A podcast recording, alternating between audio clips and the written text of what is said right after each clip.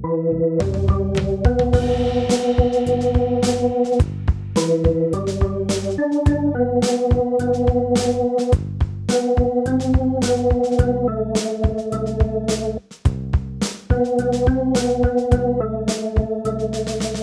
grüße euch herzlich, schön, dass ihr wieder da seid.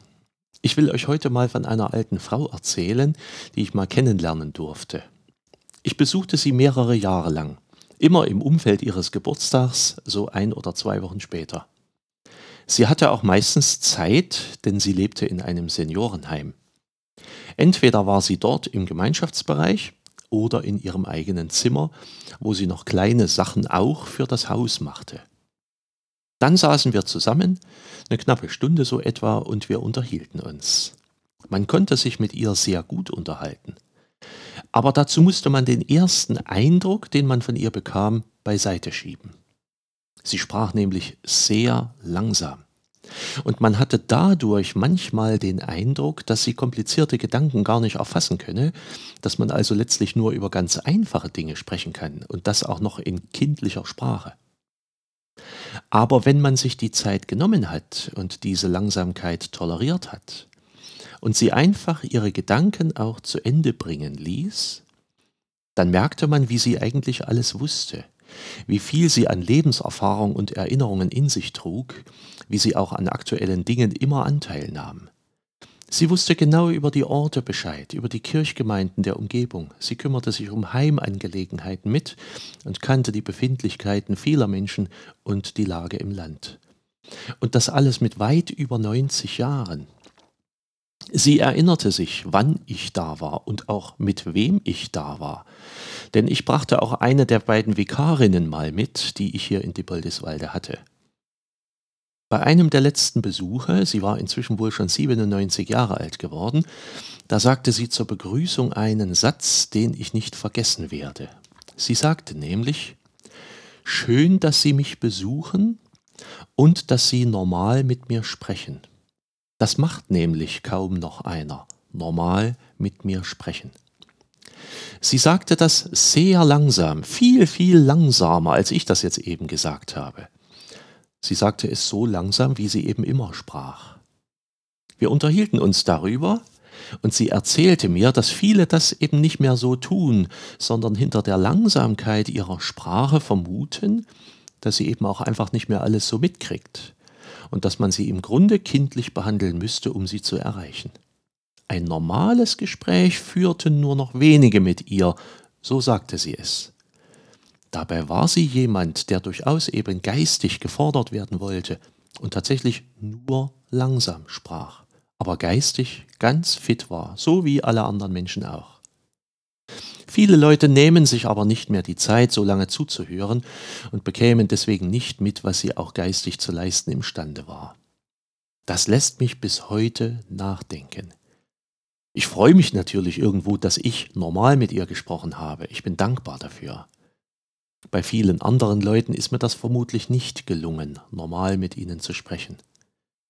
Man geht sehr oft nach dem ersten Eindruck, besonders dann, wenn man gar nicht so viele Chancen bekommt, einen anderen Eindruck zu bekommen. Aber bei ihr war es zum Glück anders gewesen und das war schön. Aber der erste Eindruck ist für viele Leute entscheidend und oft genug natürlich auch für mich. Man begegnet ja so vielen Menschen, dass man eigentlich gar keine andere Wahl hat, als sie irgendwie schnell einzuordnen. Aber dieser erste Eindruck wird vielen Leuten eben auch nicht gerecht. Um jemanden besser kennenzulernen oder gar schätzen zu lernen, braucht es Zeit. Paulus schrieb mal an die Korinther in seinem ersten Brief Folgendes. Ich lese es vor. Dafür halte uns jedermann, für Diener Christi und Haushalter über Gottes Geheimnisse. Nun fordert man nicht mehr von Haushaltern, als dass sie für treu befunden werden. Mir bedeutet es kaum was, dass ich von euch gerichtet werde oder von einem menschlichen Gericht.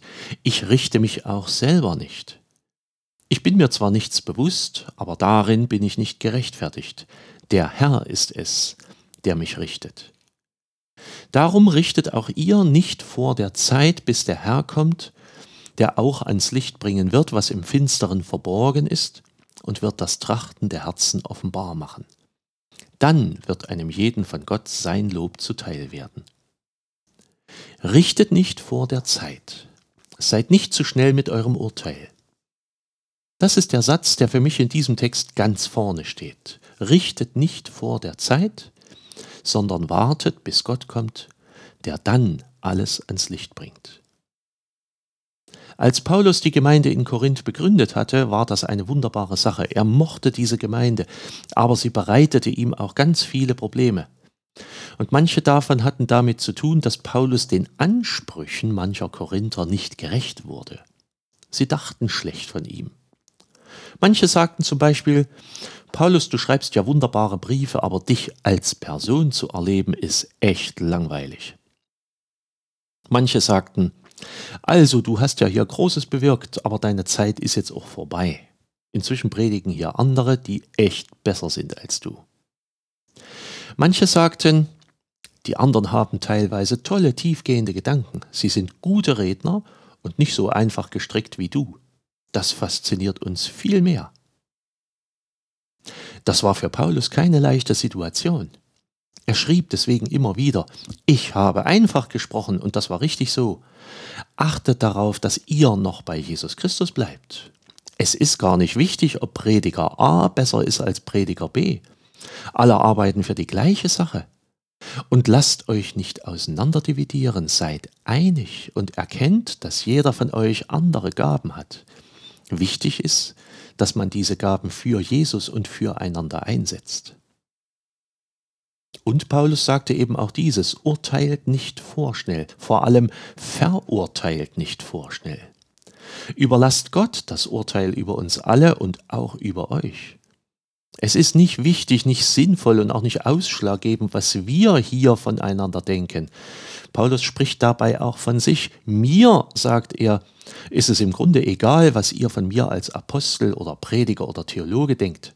Wichtig ist, dass ihr Jesus nachfolgt. Und für mich, Paulus, wird es nur wichtig sein, was Gott von mir denkt. Und so viel Zeit habe ich, dass ich auf sein Urteil warten kann. Und euch, liebe Korinther, kann ich nur raten, ebenfalls nicht zu vorschnell zu urteilen. Gott wird alles ans Licht bringen. Sein Urteil ist das Entscheidende. Wie oft wir Menschen einander beurteilen, wie schnell wir damit oft auch sind, das brauche ich euch nicht zu erzählen. Unser oftmals hartes, schnelles Urteil kann ja im Grunde jeden treffen. Zum Beispiel eben eine alte Frau, die langsam spricht und die viele deshalb für nicht mehr ganz so fit halten. Oder unser hartes, schnelles Urteil trifft einen Menschen mit dunkler Hautfarbe, den viele schon deswegen für kriminell halten, weil er so aussieht. Wie viele Witze es über Polen gibt oder über Ostdeutsche gibt oder über Westdeutsche gibt oder über Blondinen gibt oder über Politiker und Polizisten es gab und gibt, brauche ich keinem zu erzählen.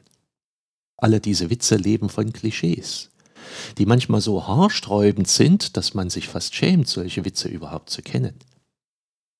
Und oft urteilen auch Christen sehr schnell übereinander, bewerten einander die Frömmigkeit und das Glaubensleben. Wir sind leider bei vielen Dingen ganz schnell im Urteilen. Oft haben wir eben leider auch nicht die Zeit für tiefergehende Betrachtungen. Wir leben in schnelllebigen Zeiten. Aber jetzt leben wir in der Adventszeit.